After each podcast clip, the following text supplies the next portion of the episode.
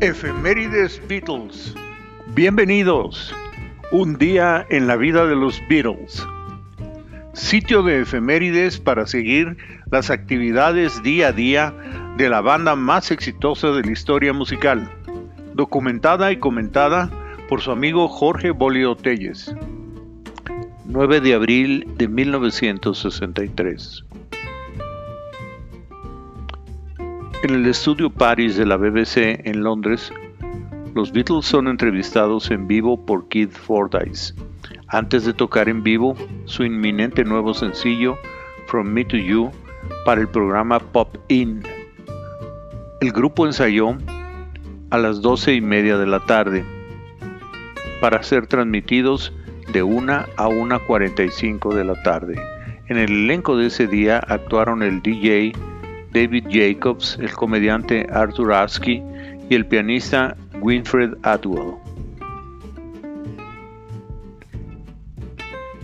Abril 9 de 1963.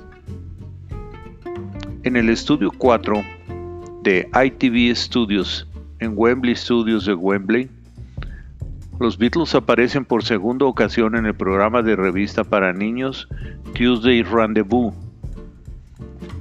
ensayaron a las doce y media de la tarde para transmitir de 1 a 1.45, haciendo la mímica de From Me to You y 50 segundos de Please Please Me sobre los títulos con los títeres Ollie Vick and Fred Bakers, Graham Dangerfield y Fanny, y Johnny Craddock. Abril 9 de 1963. Los Beatles tocan en vivo en el Ballroom Gaumont State Cinema de Kilburn High Road en Kilburn, Londres. Abril 9 de 1964. Se termina la filmación de las escenas de Ringo solo,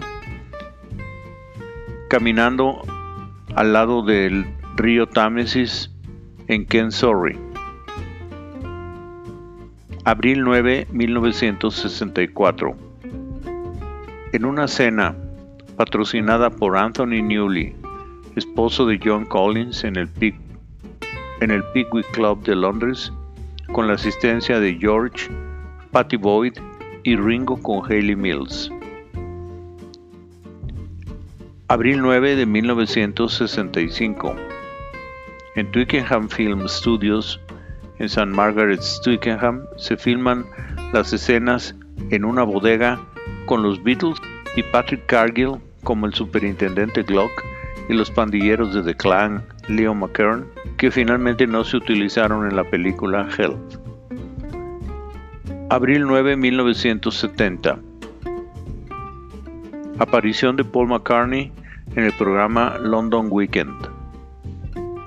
Abril 9, 1971.